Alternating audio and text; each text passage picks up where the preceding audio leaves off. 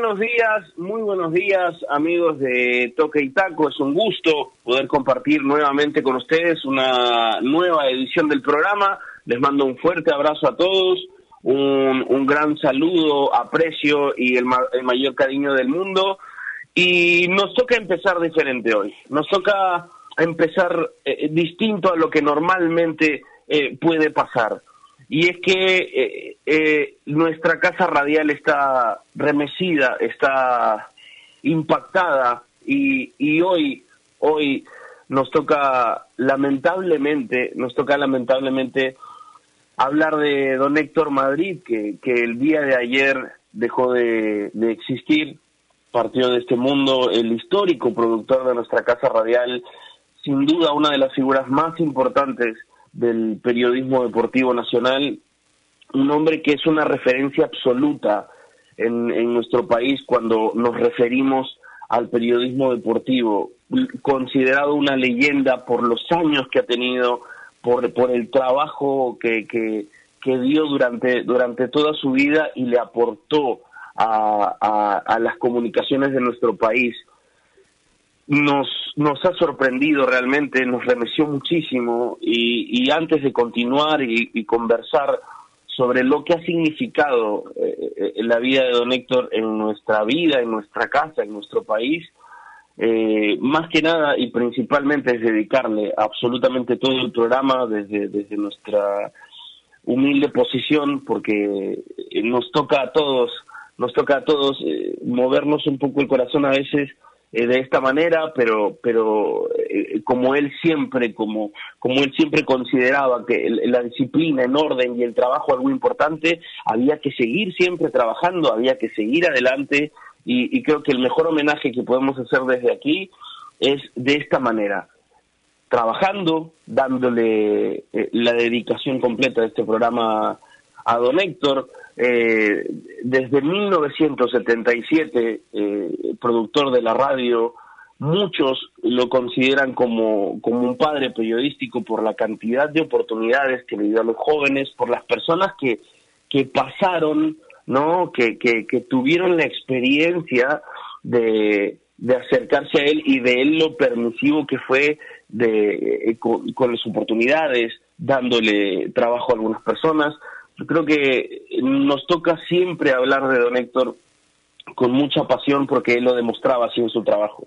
¿no? Eh, creo que hoy el, el, mundo tiene este, este momento donde lamentablemente nos hemos ligado muchísimo a las, a las noticias muy duras, a los golpes muy fuertes, pero creo que siempre debemos nosotros mostrarnos agradecidos por las personas que conocimos, agradecidos porque porque siempre eh, nos muestra la vida, nos muestra a Dios cómo, cómo es que eh, podemos hacer el bien, ¿no? Probablemente algunos hayan estado más cerca, a otros les ha tocado solamente escuchar de él, algunos simplemente lo conocieron, eh, pero creo que todos, todos consideran y todos saben lo que significaba don Héctor para el periodismo deportivo del país y lo que significa en realidad su legado su legado en nuestro medio. Así que vamos a continuar, vamos a tener este programa hoy, vamos a, recordar un poco lo, lo que hizo Don Héctor con nosotros, pero eh, que descanse en paz, un abrazo a toda la familia eh, de sangre, a la familia que, que, sin duda está muy golpeada y, y, también a la familia de Ovación, porque eh, éramos parte de, esta, de este conjunto, éramos parte. Así que un abrazo para todos. Nos toca saludar a los que vamos a estar hoy aquí en Radio Ovación en Toque Taco, así que le voy a dar el, el saludo a Nair Aliaga. Nair, buenos días, un abrazo. ¿Qué tal, Gustavo? ¿Cómo estás? El saludo para ti, también para Edward, que nos acompaña hoy, y para el invitado especial que ha compartido mucho tiempo con don Héctor y nos va a hablar un poquito más de él también. Eh, sin duda una noticia que genera mucha tristeza a todos, ¿no? La partida de don Héctor Madrid la sentimos todos en el periodismo deportivo. Es un ícono importante. Eh, la familia de Ovación ha perdido a su líder. Es un gran profesional y sobre todo una gran persona y me sumo a lo que dices, hoy le dedicamos el programa de Toque y Taco a él, hasta el cielo y a toda su familia. Eh, he leído muchos mensajes de despedida en redes la verdad es que es imposible no poder sentir esto, eh, por más que tal vez no hayamos tenido una relación cercana. Es muy triste esa noticia, ¿no? Y, todo lo que se está viviendo y todo lo que se está pasando por culpa del coronavirus eh, está bastante difícil, pero hoy seguimos y, tenemos que, que empezar, Gustavo. Sí, así es, así es, Nadir. Nos toca, nos toca pasar lamentablemente momentos duros. A veces eh, tenemos que ser más fuertes de, lo que de lo que creemos que podemos ser, ¿no? Pero bueno, hay que seguir adelante. Eh, ¿cómo estás? Buen día. Eduardo nos acompaña hoy. Te mando un abrazo, Eduard. ¿Qué tal? ¿Qué tal, Gustavo? ¿Cómo te va, Nair? Un abrazo. Eh, un abrazo al cielo, don Héctor. Yo tengo que ser muy sincero en esto. No, no tuve la oportunidad de, trabajar junto a él, de ser cercano. He escuchado siempre, eso sí, hablar de, de, lo que él ha significado para el periodismo deportivo, sobre todo que tiene que ver con, con toda la gente que pasó por, por ovación, que fueron muchísimos en realidad. Eh, y nada, siempre, siempre enterarse de esas noticias eh, te, te cambia, te cambia un poco el, ánimo, el día, te, te, hace preguntar miles de cosas. Y, y qué mejor manera, ¿no? que rendir un homenaje y hacer que, que gente que tal vez no conoció muy de cerca el trabajo de él, como, como quien habla, por ejemplo, pero que siempre escuchó de él, podamos con un programa como hoy y con, el invitado que vamos a tener, eh, conocer mucho más, ¿no? Y, valorar seguramente mucho más de lo que ya hacemos, lo que significó, lo que significó Héctor Madrid en, el periodismo deportivo. De acuerdo, de acuerdo, Eduard, como, como lo decíamos desde, desde el inicio, ¿no? Tal vez no nos tocó muy de cerca, tal vez no nos eh, no tuvimos la posibilidad de, trabajar muy muy cercano muy cercanos a él, pero ese ese es el resultado de, una persona que, ha trabajado tanto en el periodismo deportivo que todos hemos escuchado, todos hemos oído hablar de él, su nombre, eh, eh, lo que ha conseguido. Muchos jóvenes, algunos no tan jóvenes también decían, recuerdo cuando don Héctor me permitió tal chance, me dio esta posibilidad. Creo que son buenas las cosas que se escuchan durante todos los años que ha tenido eh, en el periodismo. Hoy nos acompaña Vicente Cisneros. Vicente eh, ha trabajado mucho tiempo con él, ha trabajado mucho más de cerca, eh, tiene mucho tiempo en innovación. Creo que hoy es una de las personas que seguro que tiene mucho que contarnos de lo que ha sido la experiencia de trabajar con Don Héctor y es un gusto tenerlo aquí en, en Toquitaco. Vicentico, ¿cómo estás? Un abrazo. Hola, hola Gustavo. Eh, no es un buen día, lamentablemente, para poder tener esta conexión con ustedes, con la gente de Toquitaco, en el sentido de, de esta pérdida irreparable para mm, Radio Ovación, al cual le doy a toda la gente que, que ha laborado, que ha trabajado con Madrid, con Héctor Madrid Delgado, productor general durante tantos años en Radio Ovación y en el programa Ovación, porque tú sabes que Ovación como radio se fundó en el año 1997, pero como programa, como programa Ovación, como marca Ovación, eh, existe desde el año 1964. Los últimos 43 años, desde 1977, Héctor Madrid laboró incansablemente en, en la marca Ovación.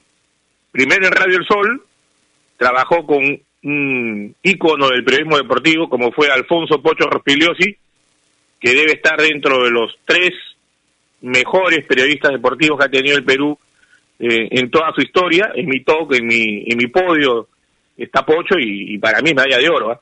Pocho, yo crecí, yo crecí escuchando a Pocho. Y Pocho era como el 10, pues.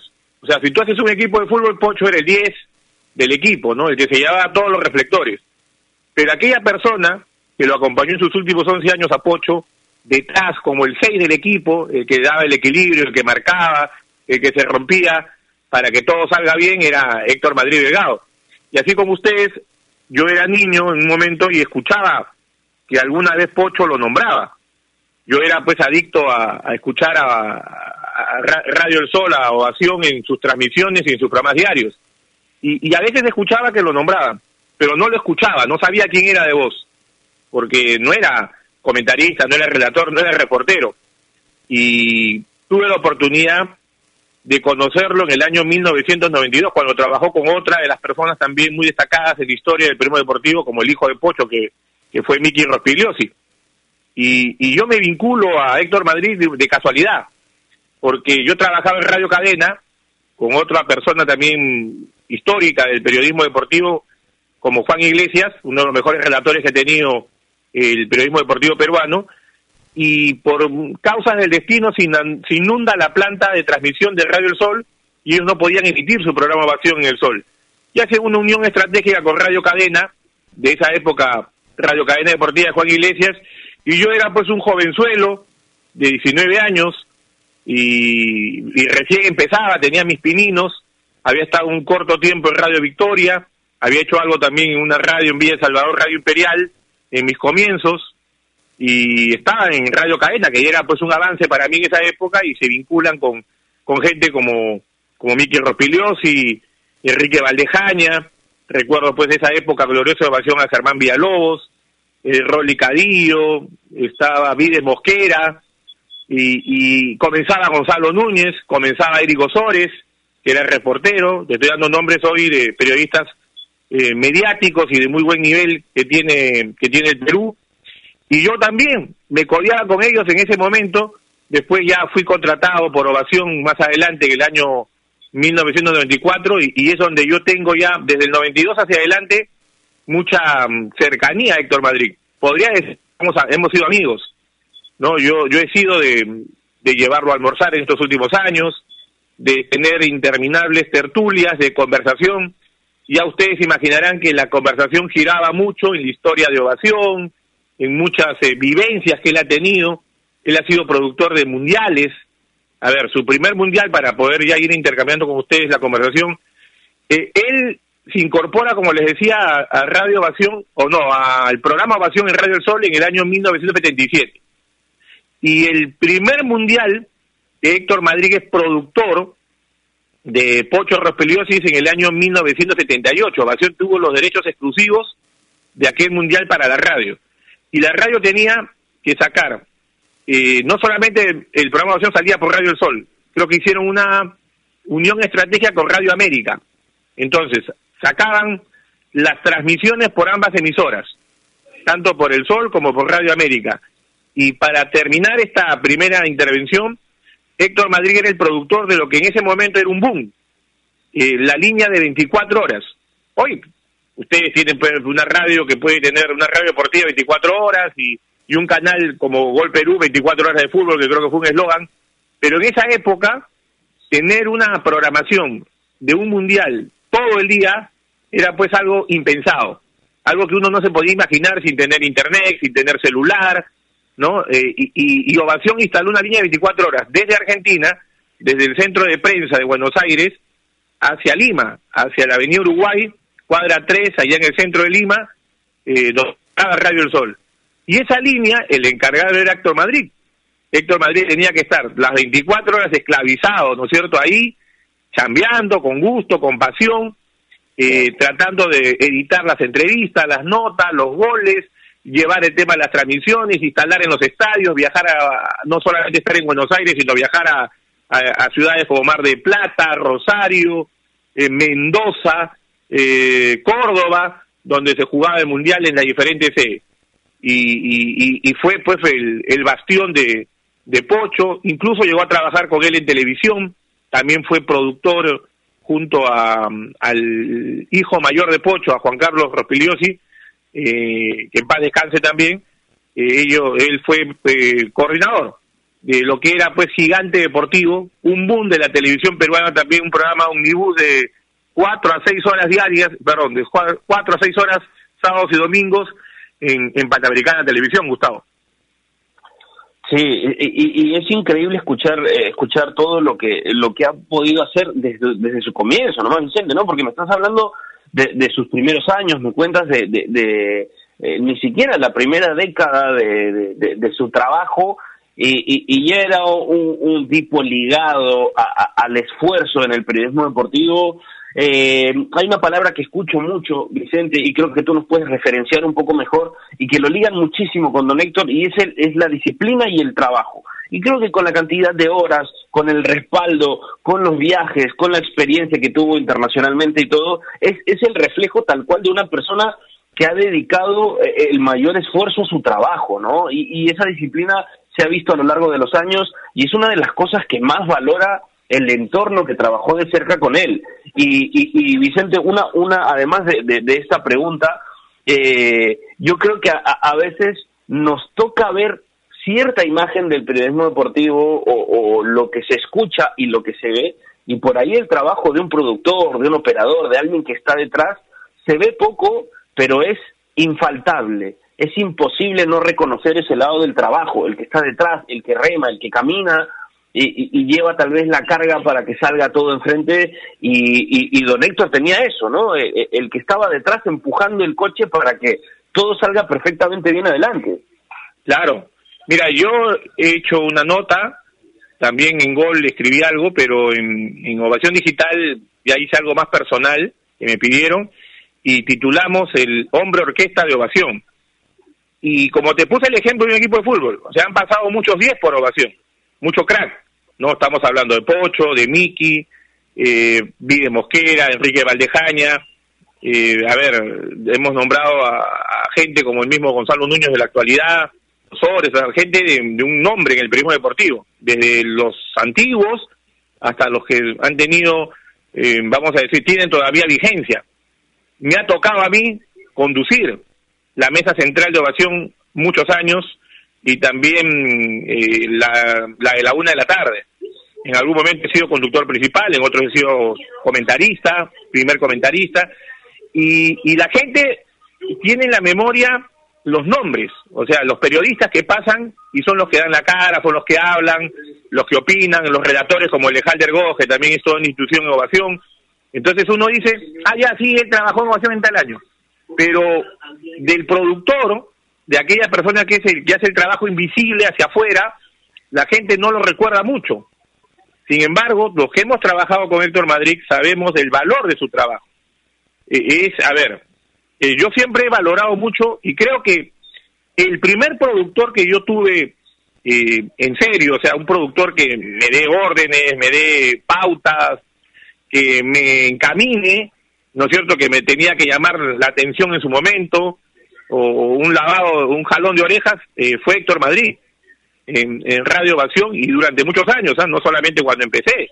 Eh, en mi última etapa en Ovación también hemos tenido a veces alguna diferencia y alguna vez eh, él ha tenido razón y ha tenido que llamarme la atención y, y yo lo respetaba. O sea, respetaba su opinión porque es muy importante saber lo que dice el de afuera.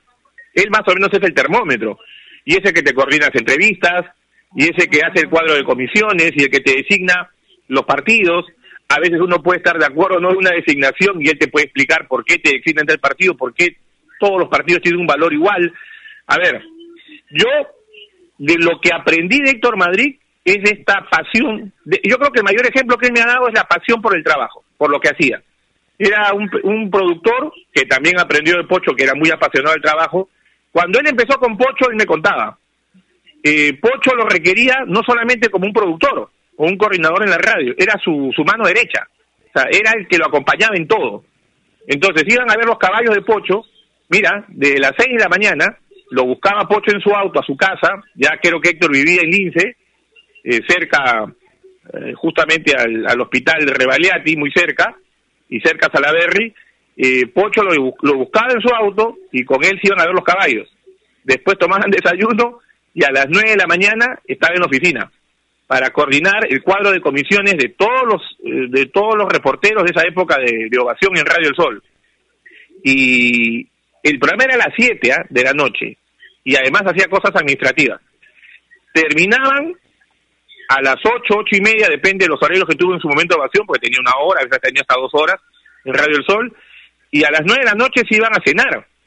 Se iban a cenar a Pollo Hilton con Pocho y con parte del elenco. Y llegaba a su casa a 10, 11 de la noche. O sea, él vivía pendiente de lo que era el programa Ovación todo el día, sin vacaciones muchas veces porque no las quería tomar, eso era igual ahora.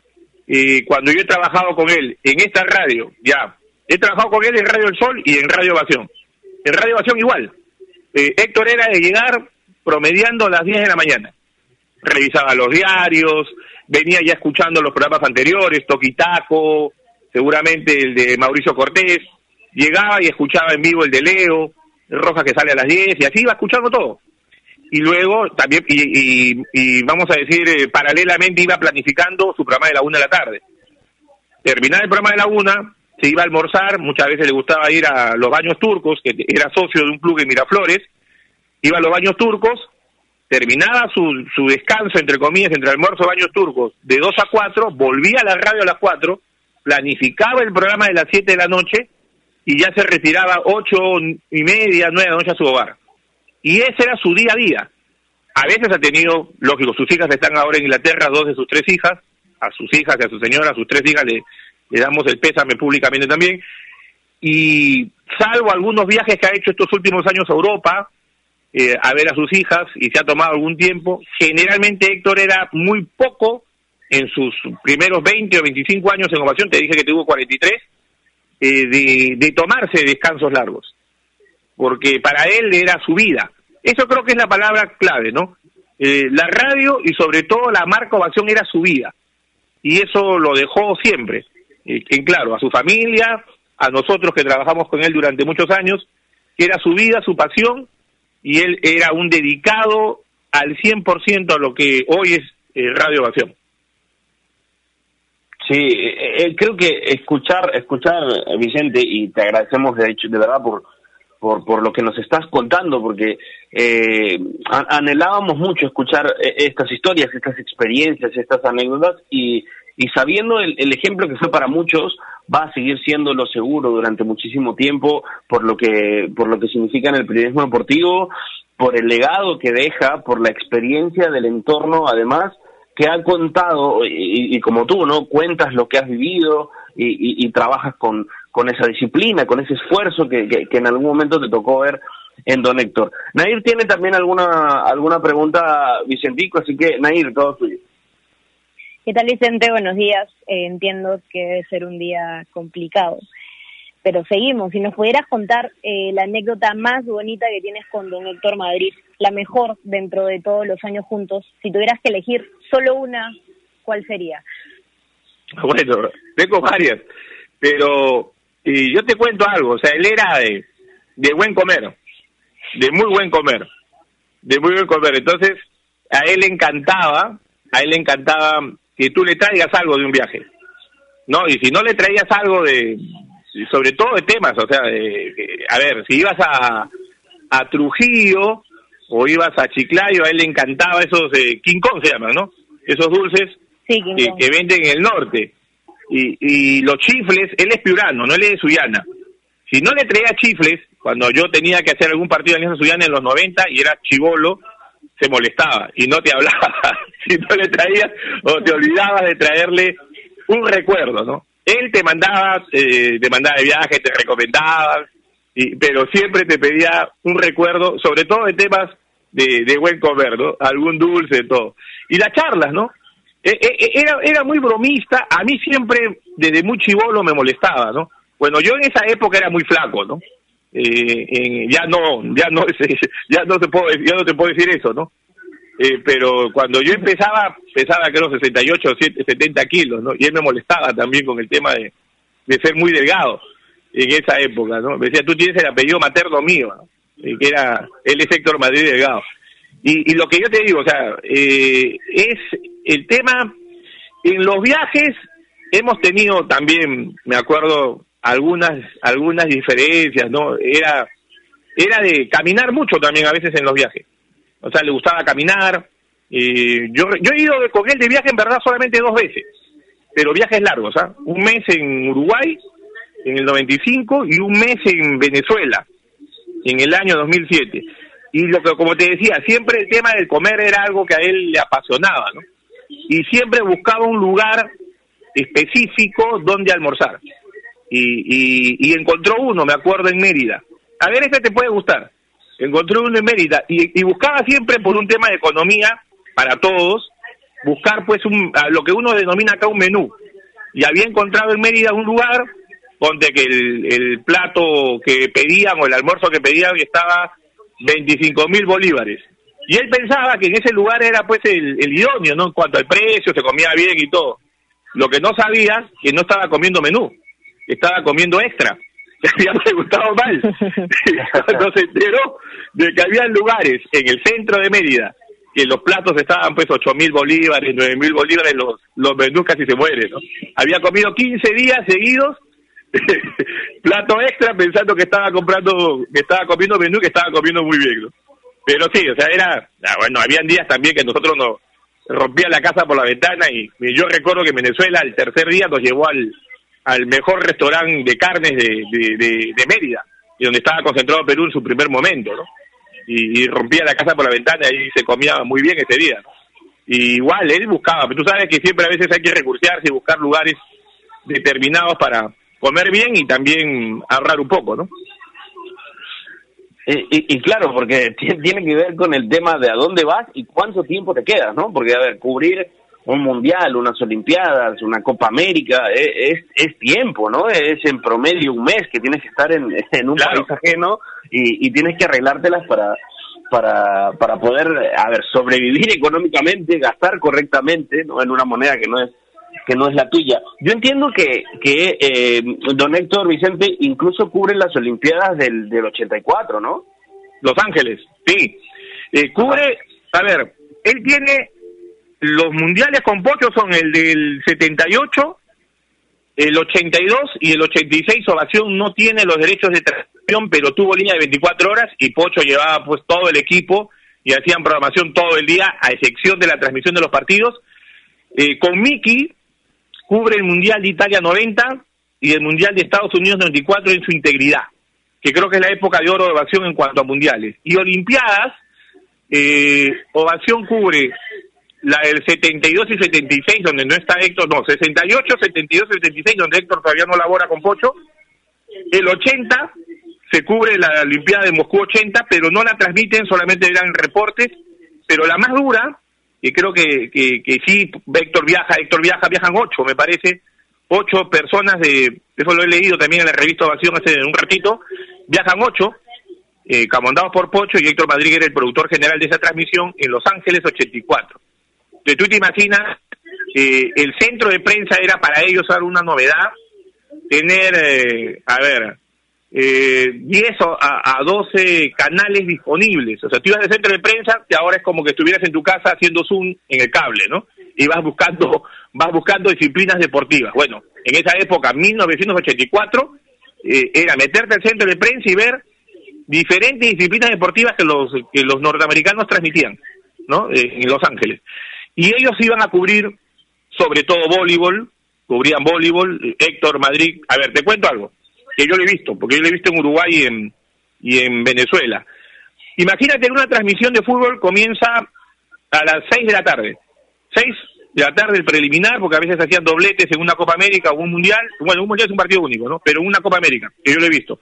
6 de la tarde y 8 de la noche los dos partidos. Él iba 10 de la mañana. Y yo decía, Héctor, ¿pero por qué? Porque yo lo acompañaba a veces. ¿Por qué tenemos que ir tan temprano? Y él me decía, no, hay que revisar la línea a ver si Adín está, hacía las llamadas a Lima, coordinaba, eh, salíamos a almorzar y volvíamos al estadio. Y así como él, él era el primero en llegar, ¿ah? estoy hablando a nivel Latinoamérica, o en todo caso no, sí, Latinoamérica, porque también hay países del centro, a veces también de Estados Unidos, o, que venían a cubrir la Copa América. Él era el primero en llegar y después llegaban otros técnicos siendo él ya coordinadora, siendo él coordinador general y, pudiendo haber llevado un técnico de Lima también, pero él lo hacía, porque él, instalaba siempre religiosamente hasta ahora, hasta hace poco. Y él llegaba, instalaba sus equipos, eh, hacíamos los despachos en esa época, hacíamos los despachos del estadio, hacíamos informes y después salíamos a almorzar y volvíamos hasta que llegara el grupo mayor en, el 95 llegaba Miki, Valdés, Ricky Valdés, Rolly Cadillo. Recuerdo que habíamos invitado a Juan Joya Cordero, que era que había sido figura de, del Peñarol de Uruguay como comentarista de ovación. Y ya se iban incorporando en plan de 4 o 5 de la tarde en la transmisión. Pero era así. Y éramos los, o sea, y la idea siempre en ovación era ser los primeros en llegar, los últimos en irnos. O sea, había que quedarse hasta el final. Eso tú lo veías en un triplete en el Nacional si el triplete era a las once y media de la mañana, Ovación abría a diez y media, Madrid llegaba a las nueve y media, diez de la mañana, una hora antes de abrir la transmisión, el fútbol acababa a cinco y media, eh, terminaba la transmisión seis y media, había programa a las siete de la noche, o sea, esa era su vida. Y él estaba chequeando todo, ¿ah? porque no solamente era un tema técnico, había que chequear qué decíamos al aire, si te equivocabas, te llamaba la atención, ¿no? Con su forma de ser, a veces lo hacía de una manera muy jocosa, a veces se molestaba, ¿no? Cuando los errores eran muy, muy grotescos, y a todos nos ha pasado equivocarnos. O sea, él chequeaba todo, andaba con una radio antigua y chequeando dentro, a veces en la cabina y a veces fuera de la cabina con su radio y y iba chequeando la transmisión, ¿no? Vicentico, y, y, esas y esas jornadas de tripletes que ya no existen, lamentablemente, eran eran maratones de trabajo, ¿no? Eran maratones de, de, pasión, de, de, y además de, de, estar ligados a la atención de que todo salga bien durante todo ese tiempo, ¿no? Sí, es es eh, es un tema grande, ¿no? Era ligar toda tu todo tu día, todo tu día. Por eso te decía, eh, yo de él aprendí eso, ¿no? La pasión, él me enseñó otras cosas también. Por ejemplo, y Anderson López es testigo que está ahí de, de operador en la radio. Eh, el tema era, todos, todos, ¿ah? Tenían que saber instalar. Desde el relator, yo recuerdo a Alejandro Godos, instalando, por ejemplo, en la Copa América de Argentina, 2011, instalando a Alejandro Godos los equipos, porque esa, esa Copa América no fue Madrid. ¿Pero por qué? Porque cuando él llegó a Ovación, Héctor Madrid le enseñó a instalar. Y a todos, ¿ah? a todos, a todos. Tú le preguntas a un conductor, a un reportero, si eh, sabes instalar, lo primero que él te enseña es instalar en el estadio. Uno de los peores alumnos instalando soy yo. Eso sí, lo reconozco públicamente y, va a ser seguramente una de las deudas que yo tengo con Héctor Madrid. Yo he sido muy inútil en el tema de instalar. Eh, pero debo ser una de las pocas excepciones. El 90% de ovación va a un lugar e instala ya por un tema seguramente económico que se da pues en la actualidad, ya mm, no van tantas personas a una transmisión, ¿no? Ahora va el comentarista y el relator. Entonces, y ya a veces el productor, en todo caso, la parte técnica se queda en Lima. Eh, igual apoyando, igual recibiendo los informes, eh, trabajando desde Lima, pero ya no, no, no se acostumbra tanto a que vaya tanto, tanto personal a una transmisión de radio. Pero eh, Héctor a todos les enseñó a instalar. ¿Por qué? Porque en la época de oro de evasión, Gustavo, Nair, eh, Edward, al cual también le doy un abrazo, en la época de oro de evasión eh, se viajaba a todos lados y, y, se hacían transmisiones paralelas, porque recuerda que hay un momento en el fútbol peruano, cuando no estaba tan metida la televisión, que se jugaban tres o cuatro partidos en paralelo. Y esos tres o cuatro partidos en paralelo significaba que tú digas, no, vamos a Chiclayo con tal persona, Vamos con Vicente Cinderos, por ejemplo, a Piura, vamos con Gustavo López, que se encuentra en el Callao. Entonces tú ibas jugando con el tiempo y marcador en todos los estadios. Y en esa época se instalaba, no había celular. No, yo he trabajado, mira, mi primera vez con celular, trabajar con celular ha sido el año 1965, que eran unos zapatos grandazos. ¿no? No, a mí Madrid me encargaba, era un maletón, y, y, parecía que llevabas un equipo, y no un celular. No un celular grandote llevabas. Por si acaso, te decía si te corta la línea, usas el celular. Entonces, los primeros esos zapatos grandes que habían de celular lo usaba como una posibilidad, ¿no? Pero sí me servía, por ejemplo, para salir de concentraciones. Pero los gastos, conectarte a, a celular en esa época era carísimo, ¿no? Ahora lo que ya es gratis. A veces ya tienes línea, la línea te dan para incorporar, para poder comunicarte con otras personas y, y es el mismo costo. Vicentico, muchísimas gracias por, por acompañarnos hoy. Eh, algo que siempre que siempre tratamos de ver como, como, como, seres humanos es recordar siempre lo mejor de las personas. Y creo que con, con lo que nos has estado contando, con las experiencias vividas con don Héctor, eh, nos has hecho un poco recapitular lo que ha significado para, para, para el periodismo deportivo. Eh, eh realmente es, es, es increíble, es apasionante escuchar lo, lo que, desde cómo empezó, cómo, cómo, la, cómo lo hacía, cómo disfrutaba hacerlo también. Así que eh, eh, de verdad ha sido un momento para recordar, seguimos abrazando a la familia, al entorno de Don Héctor, porque ha sido una imagen absoluta para todos, un ejemplo absoluto para todos. Y, y como, como él incluso inculcaba, ¿no? Había que hacer y, y hacer el mejor trabajo posible y aquí estamos. Debemos seguir adelante, debemos seguir eh, eh, trabajando, pero con, pero con ese apoyo, con ese respaldo de, desde el cielo que nos toca hoy con Don Héctor. Un abrazo, Vicente, y, y gracias de verdad por acompañarnos.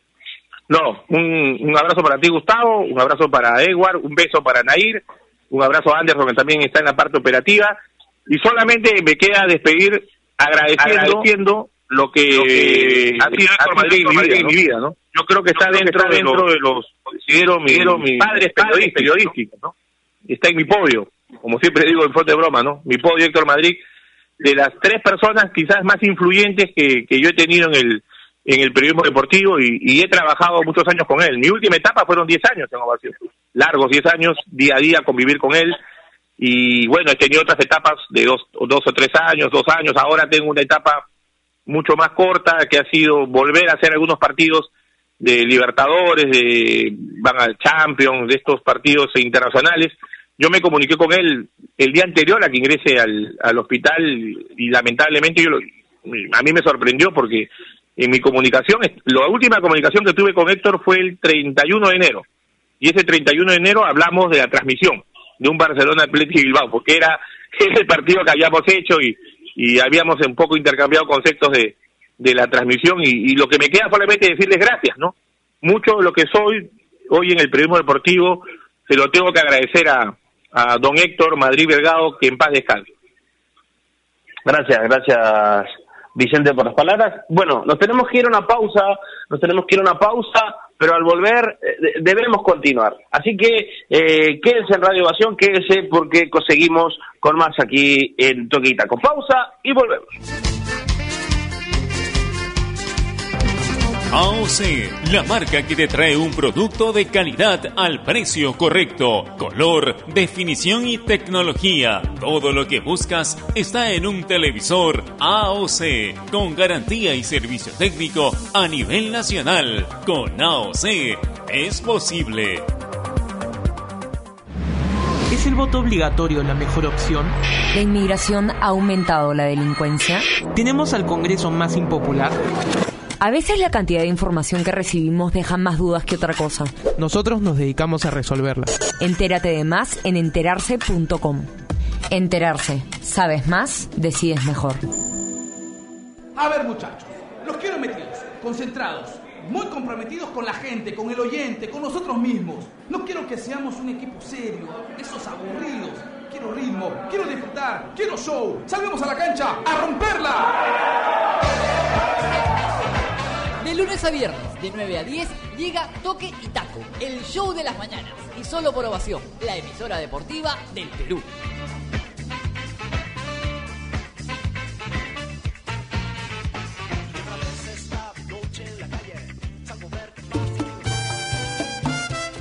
El mundo del deporte está lleno de temas que nadie se atreve a tocar. Nosotros tenemos la misión de hacerlo. Investigar a fondo para darle explicación a los problemas es nuestra obligación. Marcando la pauta, de lunes a viernes a las 2 de la tarde por Radio Ovación, la emisora deportiva del Perú.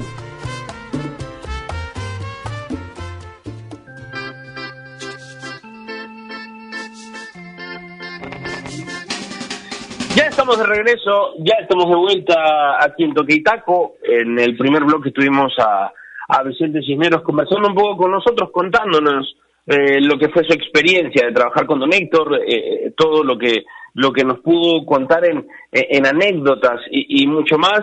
Eh, y, bueno, el saludo también para, para la gente que, que, que nos está escribiendo en redes, muchos de los clubes también eh, escribieron o publicaron algo acerca del fallecimiento de don Héctor y eso era un ejemplo un poco de lo que significaban en, el periodismo, ¿no? Clubes como Sport Boys, como San Martín, Cristal, Alianza, eh, la, misma Liga de Liga de Fútbol Profesional, la Federación Peruana de Fútbol, eh, Cantolao también, eh, mostrando sus, sus condolencias hacia una eminencia de nuestra casa, de nuestra casa radial.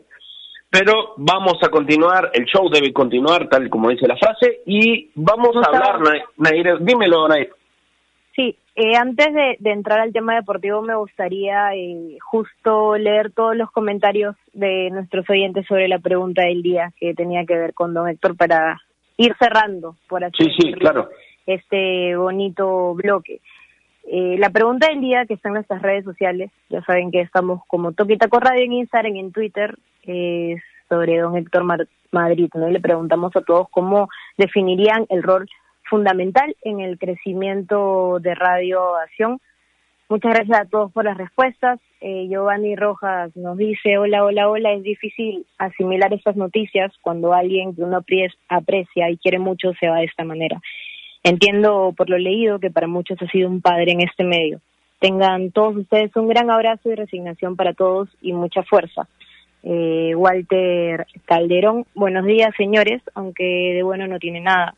Lo vi una sola vez cuando fui a esta casa radial para recibir un premio y fue la primera persona que me dio la bienvenida.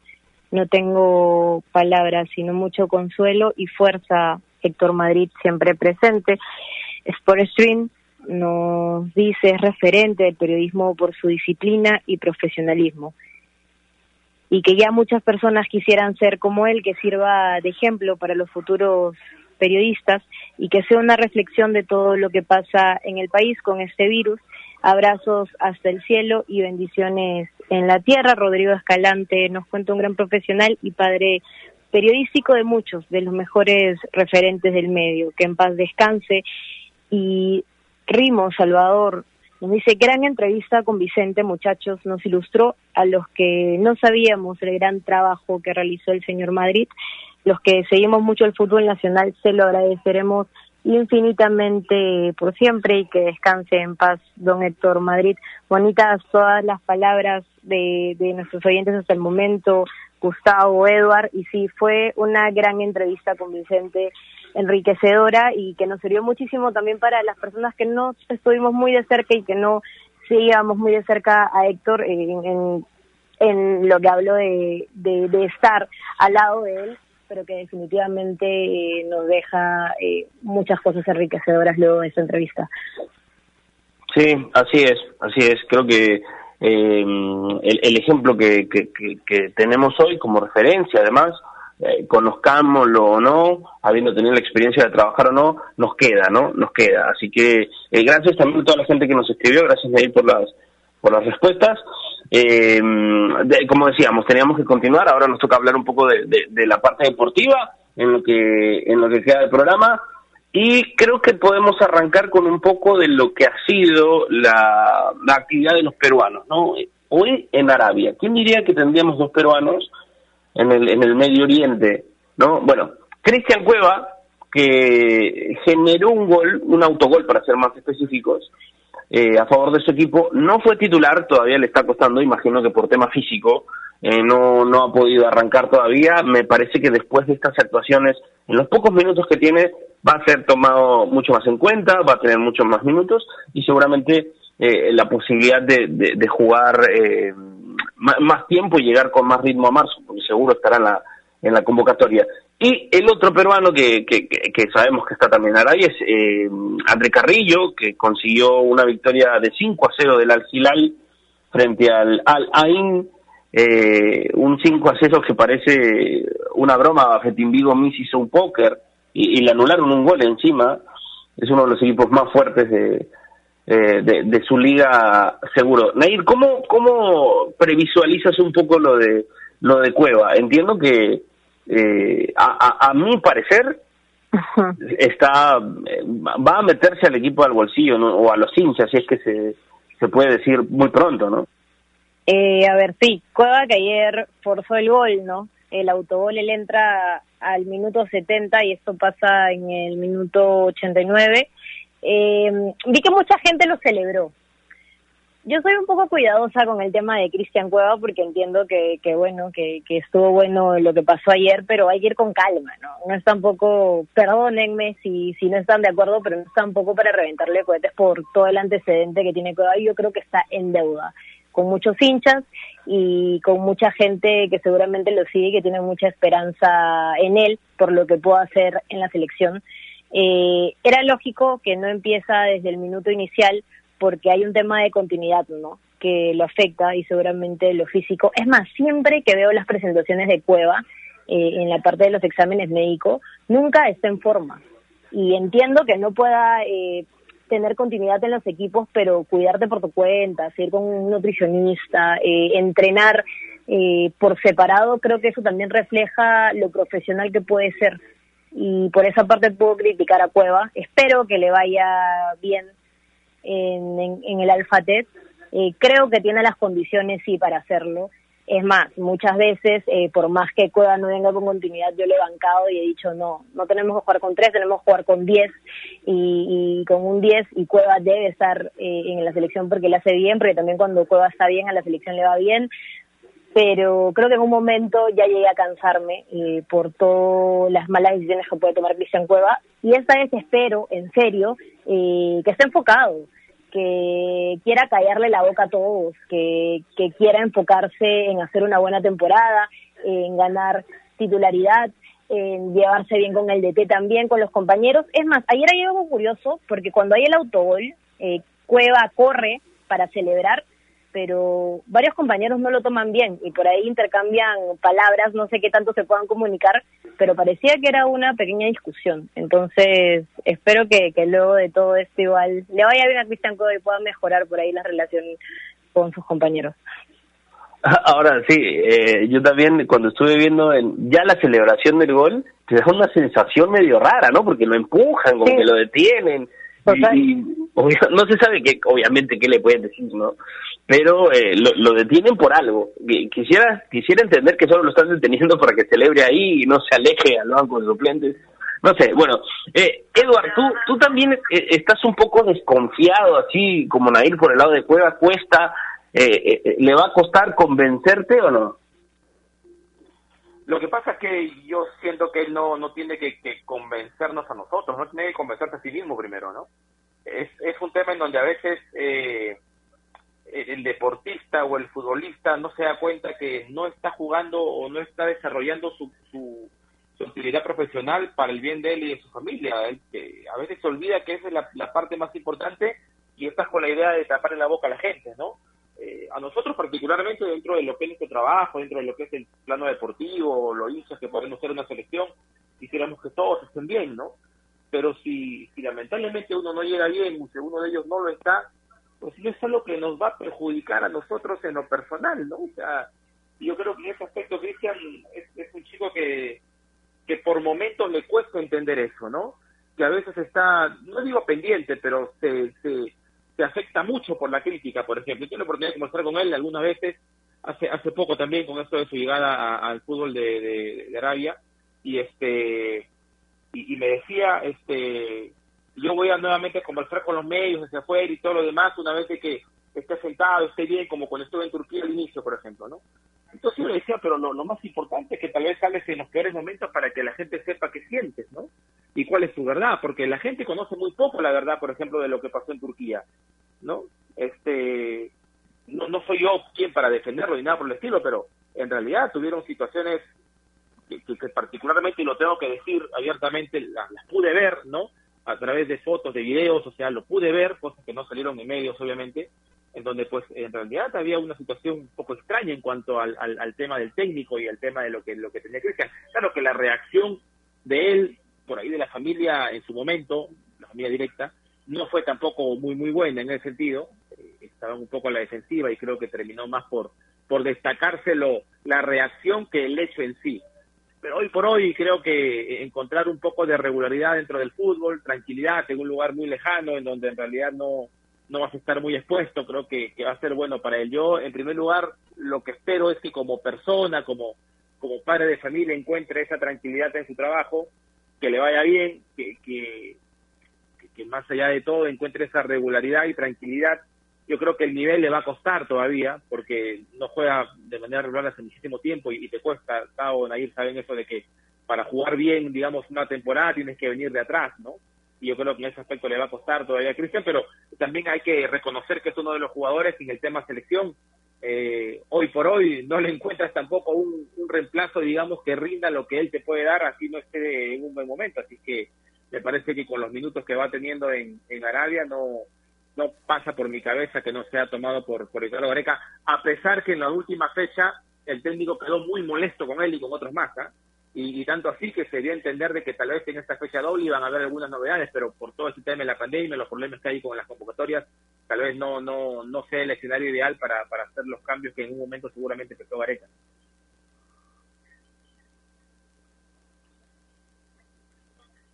¿Qué puede ser? ¿Cómo, cómo, cómo puede pintar el, el futuro? Edward, antes de, antes de, porque nos queda muy, muy poquito del programa, vi una, vi una publicación y entiendo que nos puedes explicar un poquito. para empezar, ¿cómo, ¿cómo es tu Instagram, Edward?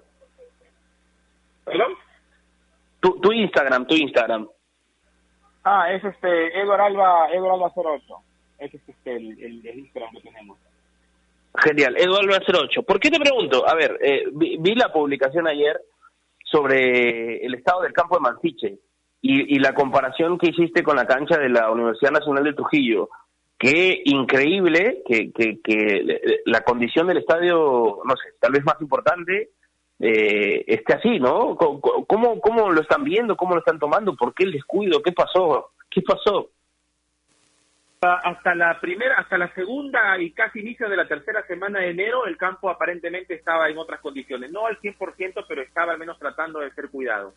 Increíblemente, en esa tercera semana se, se, dejó de estar, no entró gente a laborar, se descuidó y hoy por hoy está como vieron en las imágenes, ¿no? Es, no es una cancha de fútbol esto, ¿no? Es lleno de tierra, este, increíble, de verdad, cómo se puede ver. Y yo creo que, que te vas a jugar a un torneo a esos torneos este, los barrios populares y encuentran mejores canchas. Y, es una pena, digo, porque yo leía gente que comentaba en otras redes donde decía que tal vez por el tema de la pandemia no era una obligación mantener un, un terreno de juego en buenas condiciones. A mí me parece que el mundo no se puede detener en algunas situaciones, ¿no? Y, el ejemplo, yo, lo, yo ponía en la foto el ejemplo de la cancha de la Universidad Nacional porque es una entidad pública que tiene también presupuesto del Estado ingresos propios que para gastar tiene que pedir autorización al Estado y que mediante gestión ha podido conseguir que su cancha de fútbol hoy por hoy se esté manteniendo en buenas condiciones. Todos los días trabajan en esa cancha y ni siquiera son trabajadores o jardineros, digámoslo así, que conocen del, manejo de una cancha de fútbol. Son gente que trabaja en la universidad y que hace su mejor esfuerzo por mantenerla al menos en un 70 o 80%. Y que el IP de la Libertad, que se supone tiene presupuesto para decir trabajadores dedicados a eso, porque es parte de su razón de ser, tenga abandonado un estado de campo de juego. La, gente, sobre todo en Manucci, está muy molesta porque pensaban de que había un doble sentido ahí, pero eh, perjudica a ambos. A Vallejo más, porque Vallejo tiene que jugar Libertadores el 24, aunque Galvez, gerente, nos decía que nunca estuvo en su mente jugar en el Mansiche por, por la cancha que ya la habían visto por el tema de la luminaria. Pero en Manucci sí estaba muy molesto porque ellos pensaban pedirle a Conmebol el cambio de horario del partido para la tarde para que así pudieran jugar, pero como está la cancha, dificilísimo. Sí, sí, sí, sí, no. Y, queda claro en esa comparación de que eh, no es motivo la cuarentena, no es motivo eh, la situación actual para descuidar de esa manera el recinto deportivo, donde además suelen jugar dos equipos, o, solían jugar dos equipos, ¿no? Eh, pero bueno, eso nos toca aprender a veces, nos toca, nos toca aprender. Ha llegado el momento de despedirnos, nos quedamos sin tiempo. Muchísimas gracias, Edward, por estar con nosotros hoy también. Seguro nos encontramos el día de mañana, esta semana, para, para seguir conversando. Un fuerte abrazo. Abrazo, abrazo Gustavo, abrazo Nair, que se cuide, que es lo más importante hoy por hoy. Dale, Nair, un beso, cuídate mucho. Seguro que nos estamos también conectando el, día de mañana. Tenemos todavía una, una semana más aquí en Toquiraco. Nos vamos con el dato de los peruanos en el extranjero que han anotado en el 2021 a propósito del autogol que genera Cristian Cueva. Gabriel Costa tiene tres, Santiago Ormeño uno, Miguel Araujo uno, Sergio Peña uno, La Padula uno, Luisa Tíncula uno y André Carrillo uno. Chao chicos, nos, nos reencontramos seguramente mañana y cuídense mucho que la situación está terrible. Sí, sí, sí, sí, claro que sí. Buen dato ese, ese Naira. Un abrazo a todos, cuídense mucho, mucha salud, mucha fuerza también, eh, muchas oraciones para, para las personas que no, no la están pasando bien, mucha, mucha, mucha fuerza. Nos encontramos el día de mañana, cuídense mucho, Dios los bendiga, chau.